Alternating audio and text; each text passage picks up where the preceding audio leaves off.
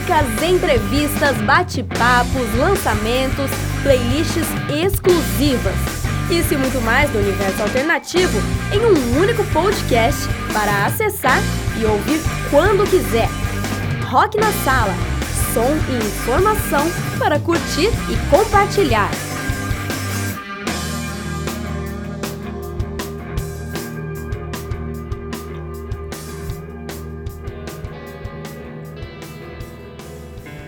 Salve, salve, meus queridos e queridas! Começa agora mais um episódio do podcast Rock na Sala, primeiro do ano de 2018. Agradeço a você que está escutando ao programa e a você que, além de escutar, curte e compartilha nossas publicações lá no Facebook.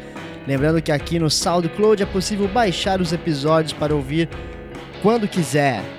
Chego ao podcast número 21, gravado no dia 20 de janeiro, iniciando aqui esse novo ano, né, que terá várias novidades para o Rock na Sala. E hoje recebo a lendária banda de Mogi das Cruzes e Elefante Púrpura, que está completando 12 anos de estrada e vem com tudo em 2018. Aliás, hoje mesmo, depois dessa gravação, eles se apresentam em Taubaté com a banda Bike, outra banda que está em evidência no cenário atual do rock independente.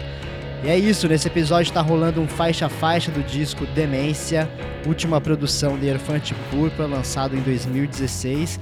E claro que o programa também terá mais uma edição do quadro Indicações Alfabéticas em vinil do meu brother Regis Vernissage. Então é isso, vou dar um gás aqui no volume dessa primeira faixa do disco com Cachorrada. E já já eu volto para conversar com eles, sabermos mais sobre o disco, sobre as próximas ações da banda e muito mais. Yeah!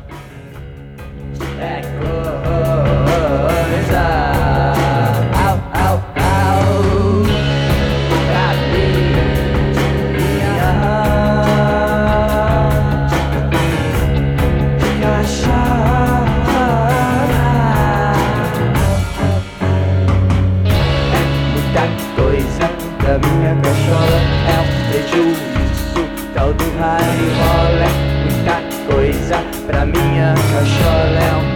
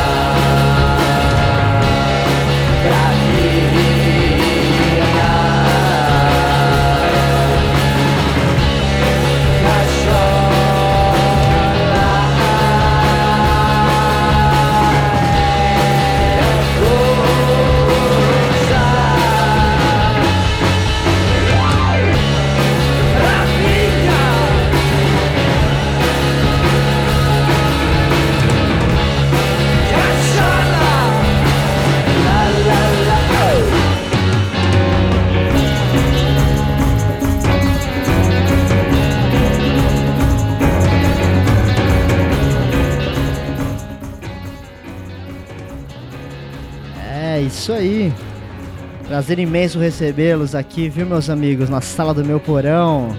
Valeu. Prazer é todo nosso, é isso aí. Ó, Tô aqui. até um duetinho aqui pra. Isso aí, total. o prazer é grande. Nossa.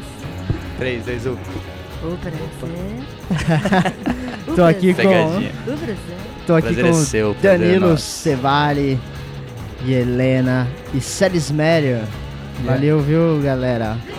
E Estamos aí, aí meu? Fênix. 2018 aqui que a galera espera de Hierofante Púrpura? Continuação, né, da, do rascunho, né, como já diria as antigas composições, o Hospital das Curas. Massa. Composta, né, há tanto tempo atrás, em parceria com, com um grande amigo nosso que mora em São José hoje, que é o Felipe, que montou uhum. a banda junto comigo. Legal. E desde sempre é um projeto que que nasceu para continuar tocando, para continuar evoluindo de acordo com cada passo, cada integrante que entra ou que já passou por essa banda. Uhum. Então, 2018 vai ser mais um ano de produção, dando continuidade, Nossa. né? Uma coisa que a gente sempre curtiu fazer, assim. Ininterrupta, né? Isso que é o melhor. Nunca tivemos são- nenhum hiato nesses 12 anos. Então, são 12 anos, né, que vocês já já estão aí nessa pauleira monstro que é o rock independente aí. E tiveram várias produções, né, cara? Com Cita aí pra gente o que, que o Hierofante já produziu de estúdio aí. Começamos com um EP em 2006 chamado Açúcar Zucar. A gente fez uma brincadeira com as letras ali assim. Aham. Foi essa primeira formação que constava com esse amigo Felipe, era o Diogo e o Gabriel, que hoje montaram o Chás, que já gravaram aqui no podcast com você. E foi nosso primeiro EP, foi um, foi um divisor de águas muito grande na carreira de todo mundo ali no, no rock independente, no rock alternativo, porque a, a gente vinha com umas influências é, começando ali com, como moleque, ouvindo punk, ouvindo hardcore, assim, e a gente montou o Hierofante pra, tipo, virar a mesa totalmente desses gêneros e partir pra uma coisa muito mais experimental, é, com influências mais de. tanto das bandas 90, de guitar, de noise e, e dos psicodélicos dos anos 60, tropical, essas coisas. Esse disco a gente já começou com a proposta da banda que eu acho que daí só foi só foi continuando, né? Com a, a gente veio depois com Transi Só, que foi nosso Aham. primeiro disco cheio, que tinha 12, di 12, 12 As músicas.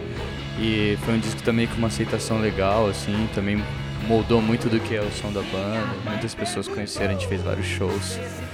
Depois vieram umas produções, quando eu e Helena a gente se mudou para Mogi, onde a gente montou o nosso estúdio, que é o Mestre Felino. Aham. Lá a gente montou e começou ali, os experimentos não pararam mais, né? Sempre usando ali, a gente sempre testando coisas com fitas. Seus próprios recursos sempre, né? Sim, sim. Vocês saíram um pouco, vocês saem um pouco de estúdio, assim, pra outros, né? Vocês, vocês centralizam tudo em vocês mesmos. É, hoje em dia É, né? Já que a gente montou o nosso próprio Aham. estúdio para ter liberdade para criar e a qualquer hora, né? E experimentar formatos. E o, o disco Demência veio dessa, dessas criações ali já no Mestre Felino. Sim, exatamente. Foi a primeira gravação que a gente fez num, numa máquina de, de fita de uma polegada, 16 canais, que a gente tinha um, um desejo enorme de gravar nela, porque eu já tinha tido outras experiências em estúdios de São Paulo. Sabia que a sonoridade é, era incrível, era singular, e a gente comprou do lendário guitarrista Sérgio Dias, É, né? Uma Essa história. história é louca, né? história é muito, uma história muito doida, né? O cara anunciou no Mercado Livre, a gente deu o lance ali, hora. estamos gravando com ela e as, as pessoas podem desfrutar dessa sonoridade Que, que, é foi, essa do disco. que é né? essa que a gente tá ouvindo agora aí de fundo, que tá rolando a Calenta Lua. Então vamos escutá-la um pouco, já já a gente volta. Vamos que vamos.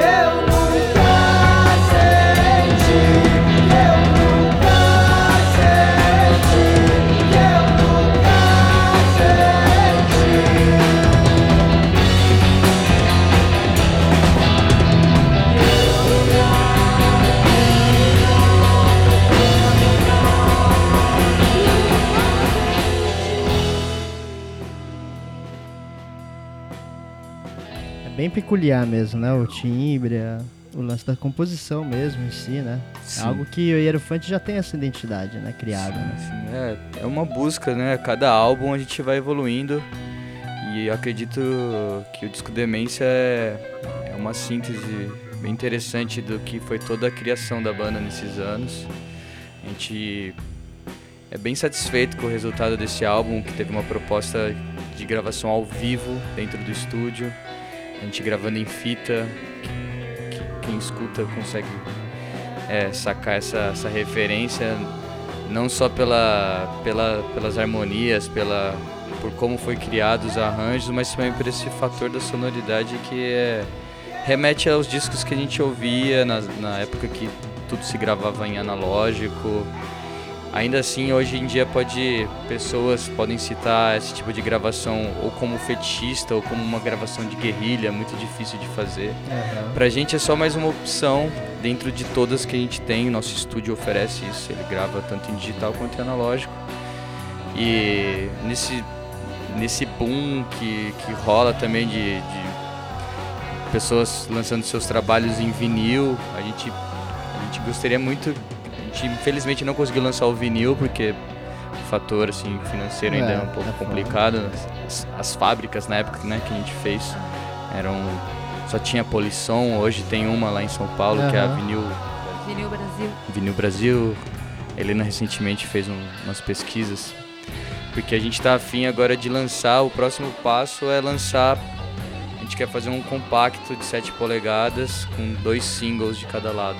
Duas músicas lá do A, B. Inéditas ou vocês vão continuar trabalhando no Demência? Inéditas. É, Inéditas. vamos partir para as inéditas. Inclusive temos hoje aqui nosso amigo Célio Ismério, que também já foi convidado para compor junto com a gente essas Legal. músicas, está acompanhando a gente nos shows. Diz aí, Celião, vai aí? topar esse desafio? Com certeza. E aí, como que tá sendo, sério? Você entrou meio que já pra fazer logo uma, uma turnê, né? Sim. Junto com os caras. É, o Danilo chegou com a proposta pra mim, inesperado. De última hora, na né? última hora. Aos 47 do segundo tempo. Não tinha nem como dizer não, né? Puta aprendizado, uma puta experiência. E a banda, como eu já gostava, Aham. foi pra mim foi fácil no sentido de aceitar, assim, né? Lógico. Nem consegui pensar duas vezes, na Da verdade. hora. E como é que foi essa, esse lance aí, então, da- dessa turnê com o Bugarins aí que vocês fizeram no final do ano passado? Então, foi uma. A gente sempre tem bastante contato, já fizemos vários trabalhos juntos, tanto de, de gravação quanto os rolês que eu faço com a minha Kombi, né? Que eu faço os Uhum. traslados, Sim. inclusive o Infraud já, Já. já trabalhou com a gente. Já, já. aquele clima, né? Então é uma coisa que, que deixa as, amizades, elas, elas ficam bem próximas quando você faz esse tipo de trabalho, assim. Aham. Com o Bugarins foi nesse sentido. Os caras que estão surfando numa onda cada vez mais incrível, assim, tipo, tocando em festivais pra fora do Brasil. Vão fazer o Coachella, eles receberam esse, esse convite, a gente tava com eles lá em Porto Alegre, assim, dentro da Kombi, todo mundo, tipo, os caras da banda surtando, caralho, Coachella, não sei o quê. E a gente ali também meio que vibrando junto com os caras ali e sabendo que a noite ia ter um. Todos os shows eu achei que teve um clima muito festivo, assim, Aham. um clima muito de, de confraternização das bandas, conseguindo concluir seus objetivos. Porque o Inayan acabou tocando com a gente vocês também. né? Foi um, foi um desafio muito grande, né? Pro cara fazer dois shows ali com um nível alto de intensidade, que são os dois shows, tanto É. do Eurofante quanto do Bulgarins. Foram quantos shows ao total aí, essa turnê? É, na realidade, Curitiba, não, seis. eu acho que foram Sete. seis ou Calma aí. Começou Dois com cinco. Curitiba, É, foram sete shows e Maringá. tipo uma session assim que a gente fez. Nossa. Foi mais ou menos isso. Foram duas semanas na estrada e finalizou no Morro Stock. Foi um, também um festival muito bacana que a gente participou Festival lá. grande, né? É, festival O grande. Célio já teve que pegar essa pegada direto. Sim. É, já Duas jogamos na semanas de, de frigideira. estrada. Célio salvou a gente, na verdade, né? É, a gente se salvou, com certeza. É sempre. A sensação mas- foi essa. A sensação, é, foi, foi muito incrível, porque foi pouco tempo para aprender as músicas e já rolou uma sintonia de cara, então as músicas já rolaram de cara. É, já conhecia a banda, já tínhamos É. tocado juntos, tanto no Infraude também Sim. participando. Tem certas químicas que elas já acontecem previamente. Então o Célio foi um dos nomes que a gente foi um dos, a gente fez uma lista com várias pessoas, amigos, grandes guitarristas também que a gente considera e respeita e admira. Mas o Célio foi incrível porque tipo, foi um dos primeiros, né, Helena? Tava meio que em primeiro lugar da, da minha lista do, do Danilo e da, do Rodrigo também, né? É, porque eu também já tinha uma, meio que uma ideia de que o trampo dele, a gente já tinha conversado sobre isso, porque o que conta nessa hora é o quanto a pessoa tem tempo, o quanto ela consegue, né, se Claro. desenrolar ali no seu dia a dia, É. batalha diária ali de ter um trabalho, de poder sustentar. E o Celião topou ali, conseguiu. Que massa. Pediu pro patrão lá, desenrolou lá. Tranquilo. Deu super força. Aí, ó, maravilha. Olha só, o bagulho tudo Aí, ó, fluiu, tudo tá ligado? flui. E como que foi o lance de tocar com uma banda já mais. É, mais já estabilizada nesse cenário? Talvez vamos dizer quase mainstream já, o Bugarins, Sim, sim. algo assim. Como que é essa. Como foi essa relação de sempre ter casa cheia e. Que é difícil a gente conseguir isso, né? Sim, Por nós mesmos, a gente é difícil encher uma casa e tal. E vocês já começaram a, a abrir pra uma, uma banda no total. de reconhecimento. É, mas o grande lance é esse, cara. Eles, eles também eles prestam uma, uma importância pra gente muito foda, assim, tipo, quando a gente começou essa, a dialogar sobre a tour, falando com, com o Bank, né, que é o guitarrista deles, é, pra eles também aquilo seria um, prazer, uma honra de estar ali fazendo essa, essa dobradinha. Tipo, a, a história do Eurofante, ela também, né, ela também já passamos por outros lugares Aham. do Brasil. A gente também foi legal que tinha um, tinha um público nosso lá também. Que Obviamente que tipo o Bugarins já vivendo essa fase deles, a galera já cola naturalmente, já os shows são mais cheios mesmo. Mas totalmente positivo, porque as pessoas vinham completamente abertas, né? Tipo, vamos dizer, quantas vezes eles já referenciaram o Hierofante como uma referência do próprio Bugarins, eles mesmos falando sobre isso. Então, nesse momento houve essa, essa fusão das plateias que foram ali para ver aquela coisa que tá mais em vogue, que é mais, né, os caras já rodaram muito, eles estão fazendo shows massivos, todos. Então isso é fruto do trabalho deles também, e a gente acabou prestigiando disso também, Aham. com plateias vibrando e, e ali tipo foi um, foi muito bom, foi, Foi irado, então. é, foi irado, gratificante. Massa, vamos escutar aqui então. Até o final de Baratas, elas continuam as mesmas.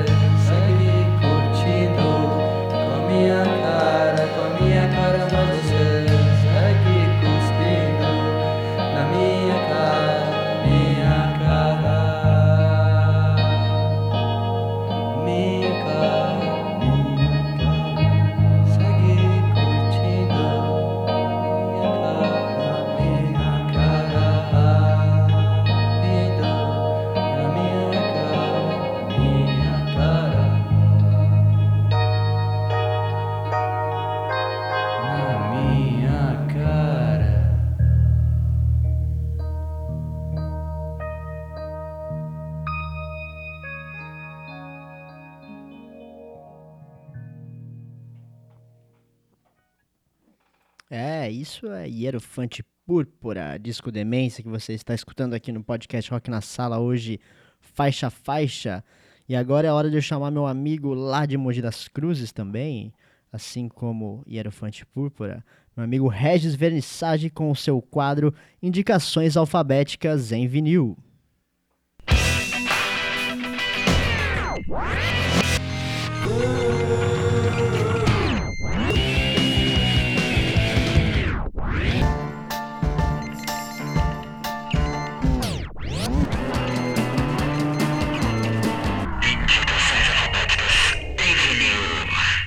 Salve Fênix, salve galera do Rock na Sala! Regis Vernissage aqui copiando com exclusividade da minha sala em Mogi dos Crazes para o mundo. No quadro Indicações Alfabéticas em Vinil, mostrarei um pouco, de A a Z, o que acontece ou o que aconteceu de mais interessante nesse vasto e inesgotável universo dos bons sons. Então apertem seus cintos e boa viagem em busca dos mistérios deste mundo.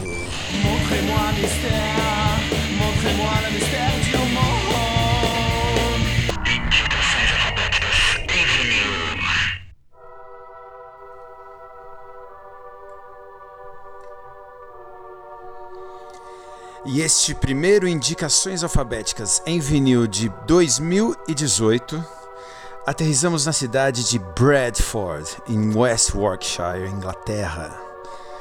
O ano 1989.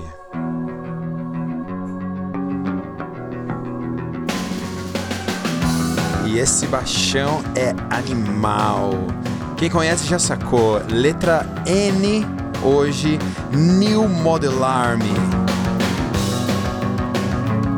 Com a canção Casacos Brancos, ou se preferir, White Coats.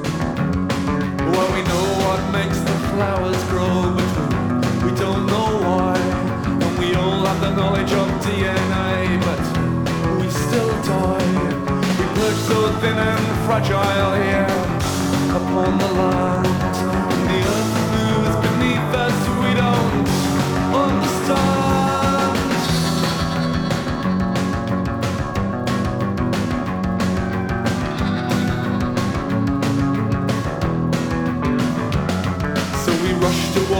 Judgment day when she reclaims a toast to the Luddite martyrs then who died in vain.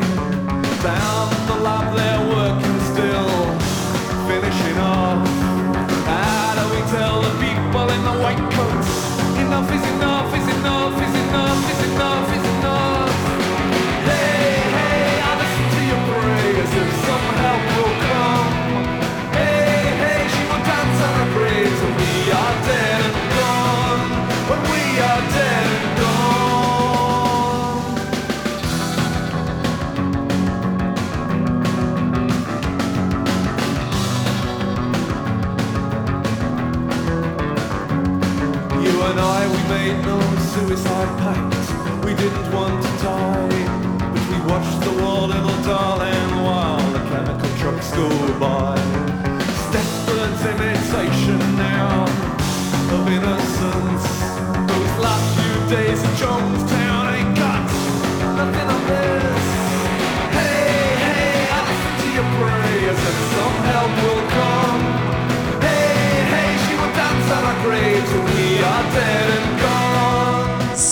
Sonzeira fortíssima. New Model Army, uma banda que está nativa ininterruptamente desde 1980, um dos expoentes do pós-punk, capitaneada pelo cantor e compositor Justin Sullivan.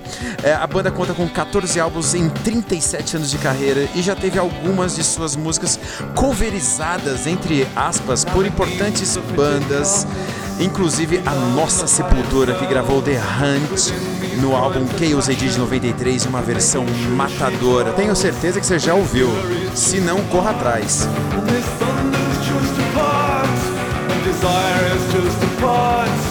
Desire ice,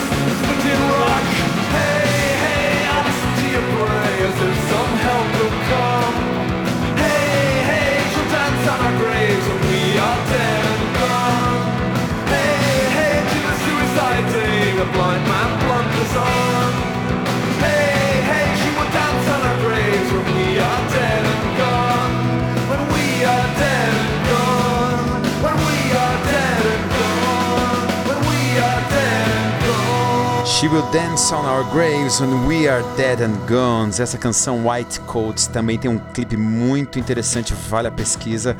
Foi lançada originalmente como single e depois inserida no álbum Thunder and Consolation de 89. Eu tirei esta versão do álbum Collection, uma coletânea de 1991. E é isso aí, Fênix, é isso aí você que está ouvindo o Rock na Sala do outro lado do seu aparelho eletrônico. Deixe vocês com o finalzinho de White Coats. Hoje, letra N, New Model Army. Logo mais tem mais indicações alfabéticas em vinil. Até! tide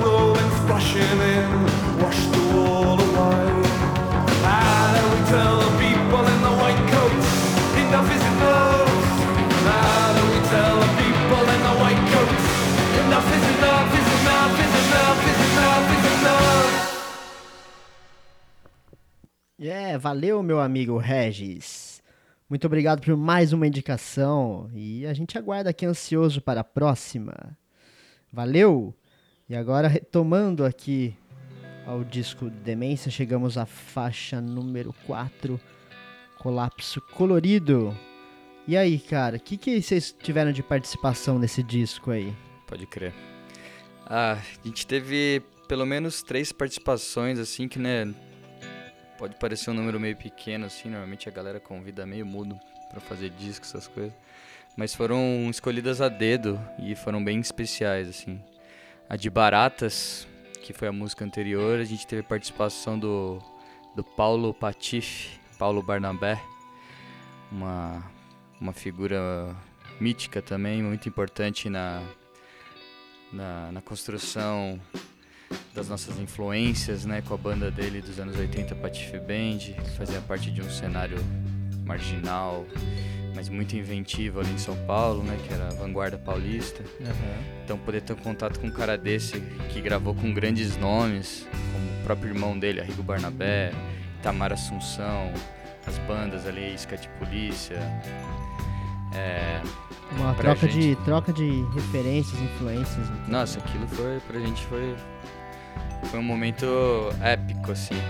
Eu fui buscar ele de Kombi lá em São Paulo, né? Porque ele já é um cara de mais de 60 anos, inclusive isso me surpreendeu assim, né, quando a gente conheceu ele mesmo assim. A gente buscou ele lá, a gravação, ele, ele tava ele também é um cara que tem bastante é, queria fazer a parada da melhor maneira, assim, e a gente meio que teve aquele dia, aquela diária pra conseguir fazer com ele, ele assim, então foi um foi um processo que sim, também não foi fácil, teve momento de gravação mesmo, né? A gente Aham. criando na hora, eu mostrando a letra pra ele ali.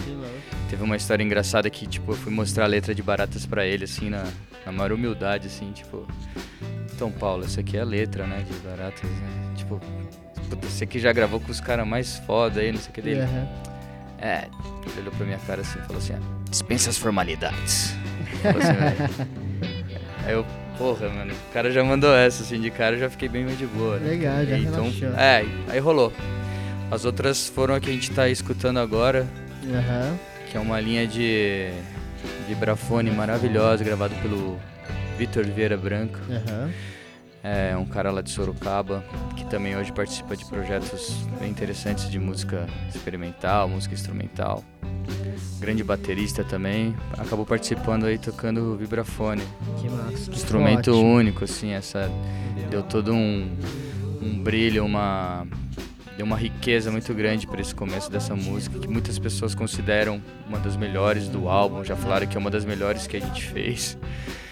É uma música difícil, assim, pra gente. Já tocamos ela muitas vezes ao vivo, assim, mas hoje em dia ela nem. É, tipo, no show de hoje a gente não vai tocar ela, assim. Aham. A gente pensa em fazer uma apresentação legal com vibrafone e tudo mais. E a outra terceira foi a, a do Dinho, o Fernando Almeida, do Bugarins. Ele gravou umas linhas de vocal pra Acalentar a Lua e pra essa música também, que a gente vai ouvir mais pra frente. Legal. Foram esses caras. Teve mais uma, né? O Jonas.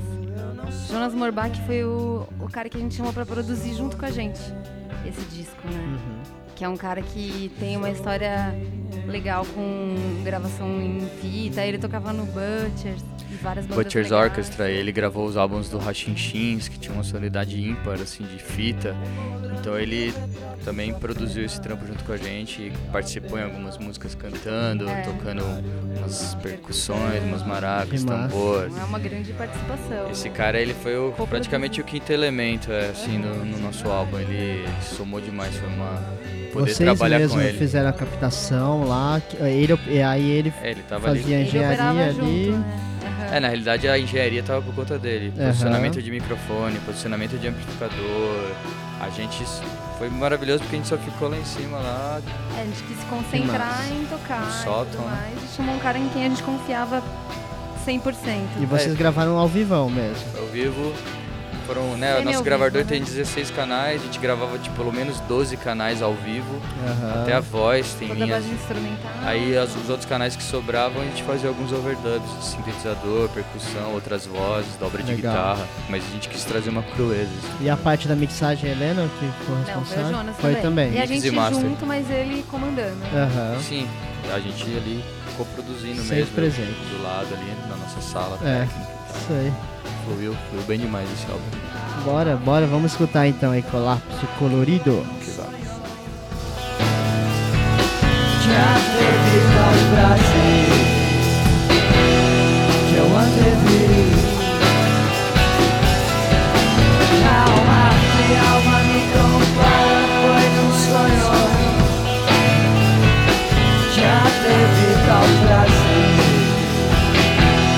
Que eu antevi.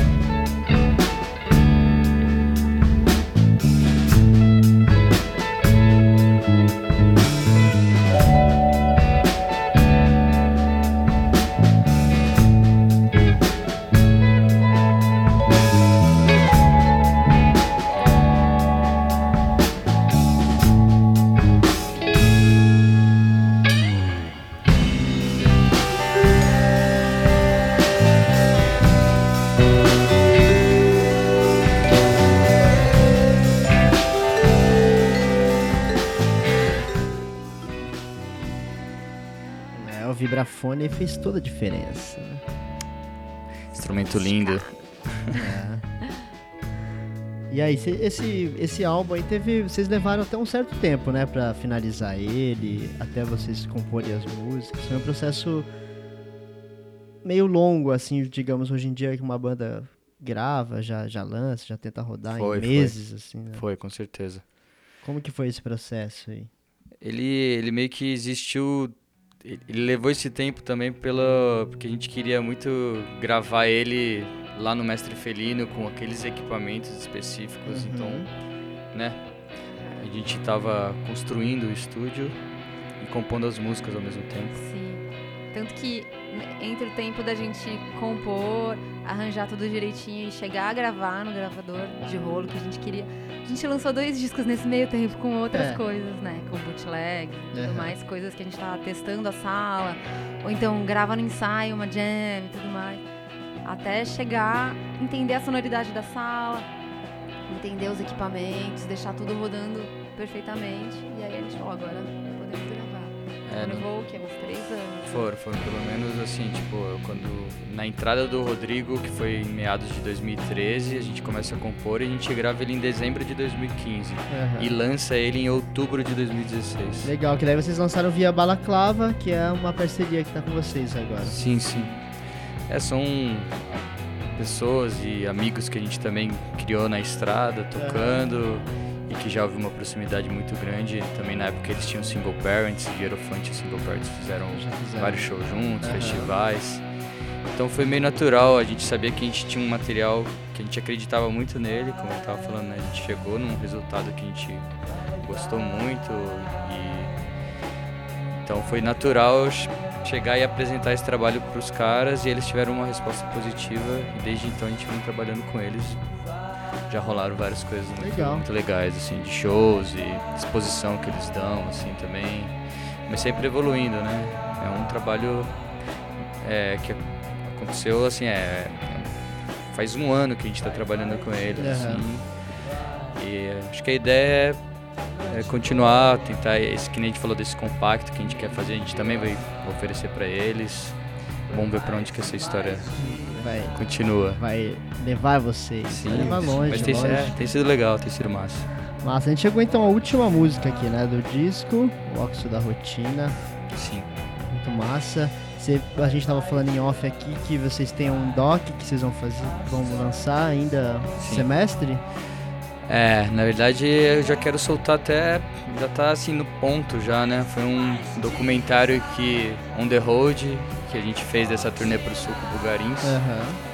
É, vai chamar é, 2017, o ano que a psicodelia quebrou. Pensou? Bom nome. Quem sabe? Não, são só testes.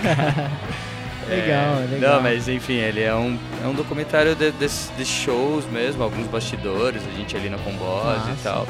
Uma coisa também que a gente trabalha com isso, né? Faz finalização, Aham. sempre trabalhando com audiovisual. Acabei captando tudo no meu celular mesmo. É estilo Lo-Fi Full HD. É. Conhece essa? Lo-Fizão Full HD. É, É, aqui mas- tá rolando, né? É, tá, é. Tudo é linguagem, né, cara? E as histórias que rolaram ali foram bem legais. Muito massa. Já tá batendo uns 30 minutinhos de vídeo já. Legal. Acho que a galera vai, perfeito. vai poder sacar a brisa. E aí, então, além desse doc, quais são os próximos passos, então, de Hierofante Púrpura? Compacto que a gente quer Aham. entrar agora pra arranjar as músicas e tudo mais. E a gente tá planejando mais uma turnê pro sul agora em março. Legal. Aguardem. Passar por algumas outras cidades que a gente não passou nesse rolê em Aham. novembro e dezembro. A gente tem já alguns convites pros lados de Florianópolis, possivelmente Criciúma, quem sabe Joinville, pegar ali de novo talvez Curitiba, que a gente tem vários amigos ali. Perfeito. Já dar uma formada maior ainda ali numa galera que viu o nosso show no ano passado. Acho que isso é um negócio que né, tra- é, tem ba- bastante benefício já voltar alguns meses depois para aquelas cidades, assim, criar uma base de fãs cada vez maior. Não tem muita outra solução. Acho que os shows hoje em dia é, é uma- é a principal arma, o principal produto que a Com banda pode certeza. oferecer. E o meu intento é conseguir fazer mais shows esse ano. Assim, tipo, eu tenho alguns números na cabeça, assim, tipo, vejo bandas fazendo. Não tenho interesse. não- não- a gente não tem nem é, possibilidade, às vezes, tipo, ah, quero fazer 100 shows. É Uhum. impossível, mas sei lá, cara, se eu bater uns 50, Legal. sabe? Vai Fazer bater. Uns 40, 50 shows, tá bom. Já seria. Massa. É isso aí, meu. Desejo tudo de bom pra vocês aí. Eu sou fã da banda, né? É nóis, Fênix, que isso, Desde só alegria. Fênix sempre somando aí com todos os músicos, música e arte aí. Valeu. Valeu, Não, tamo junto. Parabéns sempre. pela iniciativa do podcast aí. Legal, cara. Tô Agradeço demais que vocês toparam conversar comigo. Não, massa, velho. Nós que agradecemos. Isso Vamos aí. que vamos, vida longa aí, cara. Então valeu, valeu, valeu. Um É abraço pra vocês. Valeu. E vocês aí que ficaram até o finzinho do programa, escutou o disco Demência aí, faixa a faixa comentado por eles, pela banda. Valeu, continue acompanhando aos programas. Rock na Sala é som e informação para curtir e compartilhar. Até a próxima! Tchau, tchau.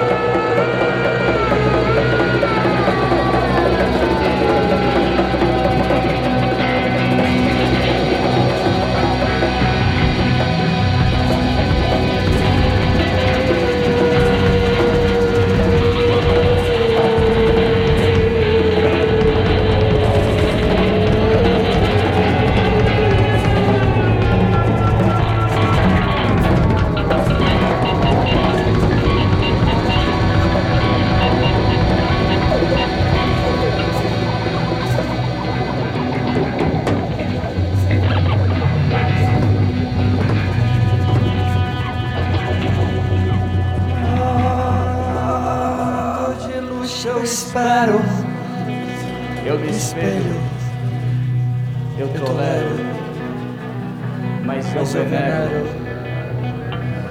A, a minha cabeça frita.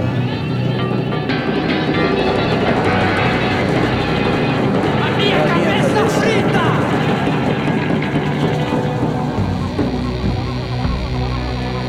Som de fundo, escuto meu defunto Vibrante, contente, cantando que nem sabiá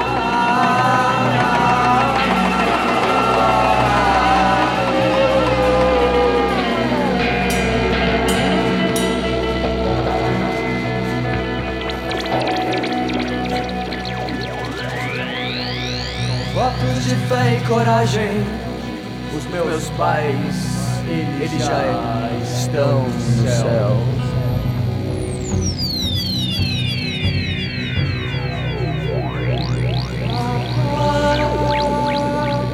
Só escuto calado. Aquela velha ladainha que me faz.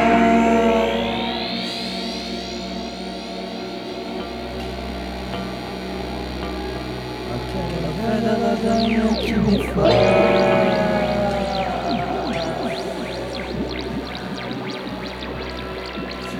Aquela velha ladainha que